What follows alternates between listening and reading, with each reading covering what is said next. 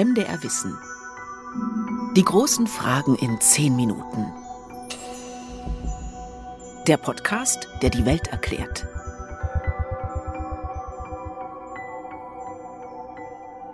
Auf diesem Planeten gleicht kein Lebewesen dem anderen. Kein Mensch ist austauschbar, obwohl wir immer behaupten, jeder wäre ersetzbar. Im Büro oder auf der Baustelle ist das vielleicht so, aber evolutionsbiologisch ist das völlig falsch. Das gilt übrigens auch für jedes andere Lebewesen, für Bakterien, Pilze, Bäume, Tiere. Selbst in einem Ameisenbau oder einem Fischschwarm gleicht keiner dem anderen zu 100 Prozent. Jeder und alles ist einzigartig. Und das hat einen Grund. Wir alle sind Prototypen.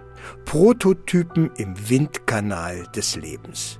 Jeder muss zeigen, was er drauf hat, wie er sich innerhalb der Gemeinschaft behauptet, wie er mit Sonne und Wind, Trockenheit und Nässe, Hitze und Kälte, Feinden, dem Nahrungsangebot, dem Chef oder dem Ehepartner zurechtkommt. Jeder auf seine Art. Im wahrsten Sinne des Wortes. Wenn wir dann von Artenvielfalt sprechen, haben wir eben dann im Laufe der Evolution dann diese Evolution gehabt, die zu, ja, was haben wir geschätzt, bei uns im globalen Bericht 8 Millionen Arten führte. Da gibt es verschiedene Schätzungen dazu. Die reichen von dreieinhalb Millionen bis zu 30 Millionen, je nachdem, welche Basis ich nehme. Also ein sehr großes Spektrum. Man kann sagen, es sind verdammt viele, ne? das ist schon klar. Und wir sind halt einer davon. Das ist Professor Josef Settele, Ökologe und einer der Umweltweisen, die die Bundesregierung beraten. Ganz vorsichtig spricht er von 8 Millionen Arten, vielleicht sogar 30 Millionen. Es gibt aber auch Vermutungen, dass wir gerade mal ein bis zehn Prozent aller Arten kennen, die es auf der Erde gibt. Dabei geht es nicht um Säugetiere oder Insekten, sondern vor allem um Leben, das unter uns im Boden existiert. Und 30 Millionen oder mehr Arten wären auch nur die, die es im Moment, also jetzt, auf unserem Planeten geben könnte. Da reden wir nicht mal von Arten, die es seit der Entstehung des Lebens gegeben haben mag. Denn bei den Arten gibt es ein ständiges Kommen und Gehen. Immer wieder probiert die Natur, die Evolution neue Varianten aus. Alte werden verdrängt, weil sie die Umweltveränderungen nicht so gut abkönnen. Plötzlich Konkurrenten auftauchen, die irgendwie anders oder vielleicht besser sind, oder weil Katastrophen sie auslöschen. Seit der Entstehung des Lebens haben also viele Milliarden unterschiedliche Arten versucht, auf diesem Planeten Fuß zu fassen, zurechtzukommen, zu überleben. So gut und so lange wie es geht.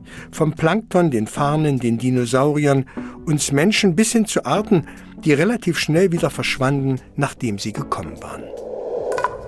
Dieser Prozess startete nach allem, was wir wissen, aus einer einzigen Zelle heraus. Sie ist die Urmutter von uns allen, den Bakterien, den Gräsern, den Kellerasseln, den Fischen, Vögeln und uns Säugetieren. Aber warum betreibt die Natur diesen immerwährenden Aufwand, diese Kreativität? Warum ist sie derart erfindungsreich? Warum legt sie so viel Wert auf Individualismus, auf unterschiedliche Lebensformen? Das scheint dem evolutionären Prinzip des geringsten Aufwands doch zu widersprechen, nämlich möglichst wenig Brimborium machen und trotzdem eine super Vorstellung hinlegen. Die Antwort darauf ist relativ einfach. Um sich in einer ständig verändernden Umwelt bestehen zu können, muss das Leben selbst flexibel und damit möglichst unterschiedlich sein.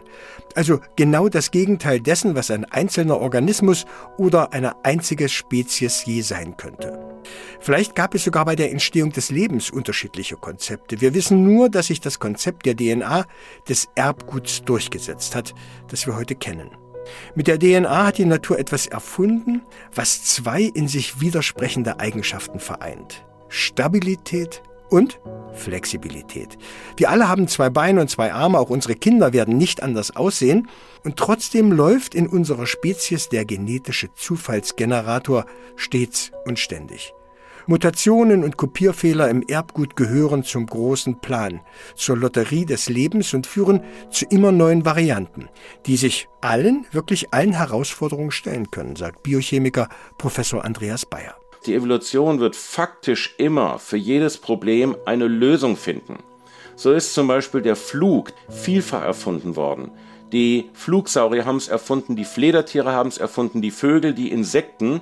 Also ein Problem ist auf vielfache Art und Weise lösbar, aber jede dieser Lösungen für sich ist wiederum einmalig. Es geht also wirklich alles. Von Pflanzen, Tieren, Menschen, von Flügeln über Flossen und Beine. Das Einzige, was es dazu braucht, ist Zeit. Und je mehr Varianten existieren, desto besser ist das Leben als solches gegen alle Unwägbarkeiten geschützt. Je unterschiedlicher die Lebewesen innerhalb einer Art und je mehr unterschiedliche Arten es gibt, desto flexibler ist die Antwort des Lebens auf Veränderungen und Gefahren.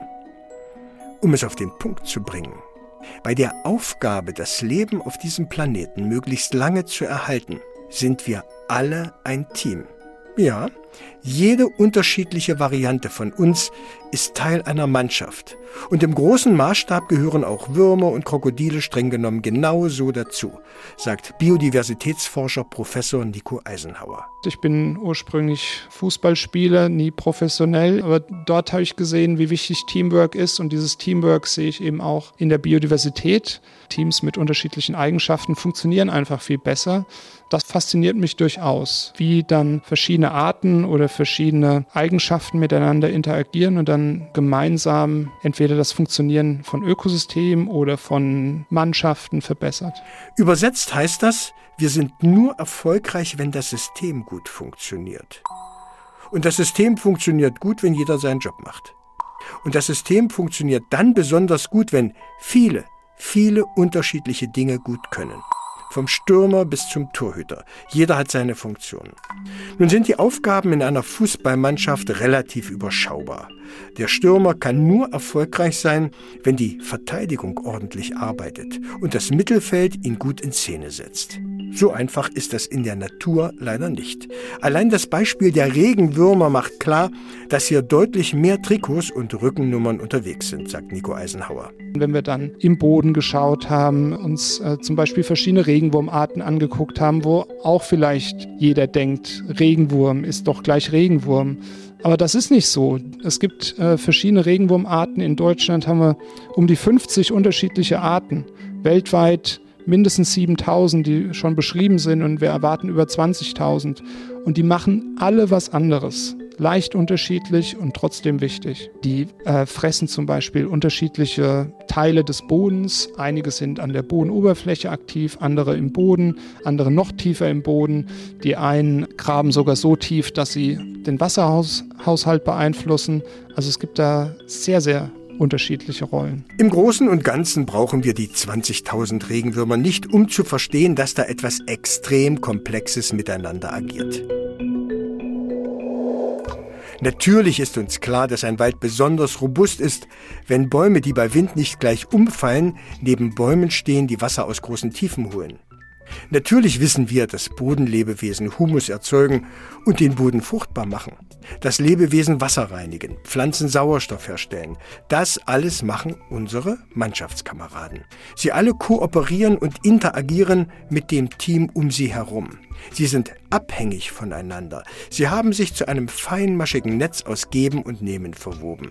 Sie sind, ähm, wir sind eine Schicksalsgemeinschaft. Aber wie das alles im Detail funktioniert, das ist noch relativ im Unklaren. Wir tun uns beispielsweise schwer zu begreifen, warum allein in Deutschland 580 Wildbienenarten notwendig sind. Tun es nicht auch 10? Wir verstehen im Moment, dass alle Arten, die auf natürliche Weise in einem Ökosystem zusammen vorkommen, dass die eine spezifische Rolle spielen. Also es gibt einen Grund, warum die da sind. Es gibt keine Redundanz sozusagen. Es gibt nichts, auf was wir verzichten können. Alle diese kleinen Schräubchen spielen eine Rolle im großen Gefüge. Und je mehr ja, unterschiedliche klimatische Bedingungen wir über die Jahre haben, wenn andere Arten auch hinzukommen oder verloren gehen, dann merkt man erst, dass die gesamte biologische Vielfalt vonnöten ist. Also ich werde auch oft gefragt, wie viele Arten brauche ich denn? Und dann sage ich immer, diese Zahl kann man nicht äh, pauschal festlegen. Es kommt auf das Ökosystem an und auf die Anzahl der Arten, die dort natürlicherweise vorkommen würde. Wenn wir dieses Ökosystem in seiner Funktionsweise erhalten wollen, brauchen wir alle Arten. Es gibt keine Redundanz. Wenn man sich das auf der Zunge zergehen lässt, bedeutet das Folgendes. Keine einzige Art ist überflüssig. Keine einzige Art ist zu ersetzen. Jede verschwundene Art hinterlässt eine Lücke im System, im Team, in unserer Mannschaft.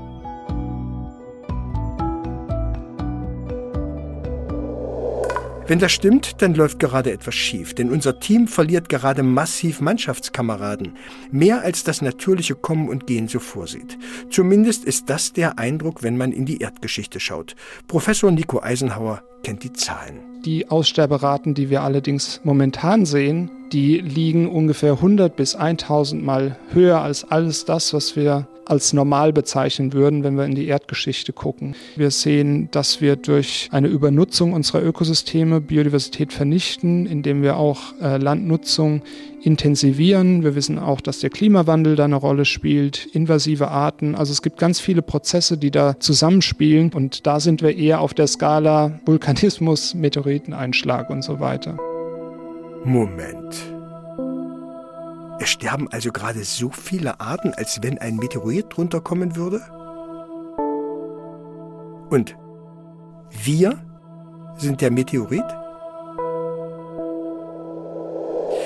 Wenn wir beim Fußballvergleich bleiben, dann holen wir also gerade jede Menge Spieler vom Platz, obwohl niemand mehr auf der Auswechselbank sitzt. Können Sie sich vorstellen, was da im Stadion los wäre? Jeder würde sofort begreifen, dass die Chancen des Teams gegen Null gehen. Aber das Spiel läuft erstmal ganz normal weiter. So ist es auch mit dem Artensterben. Es ist ein bisschen so, als spielten wir russisch Roulette.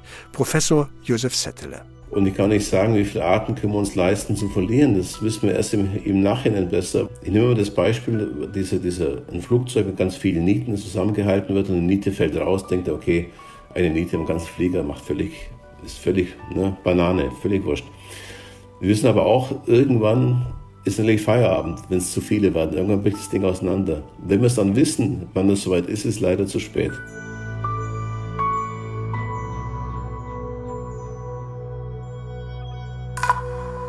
Die großen Fragen in zehn Minuten.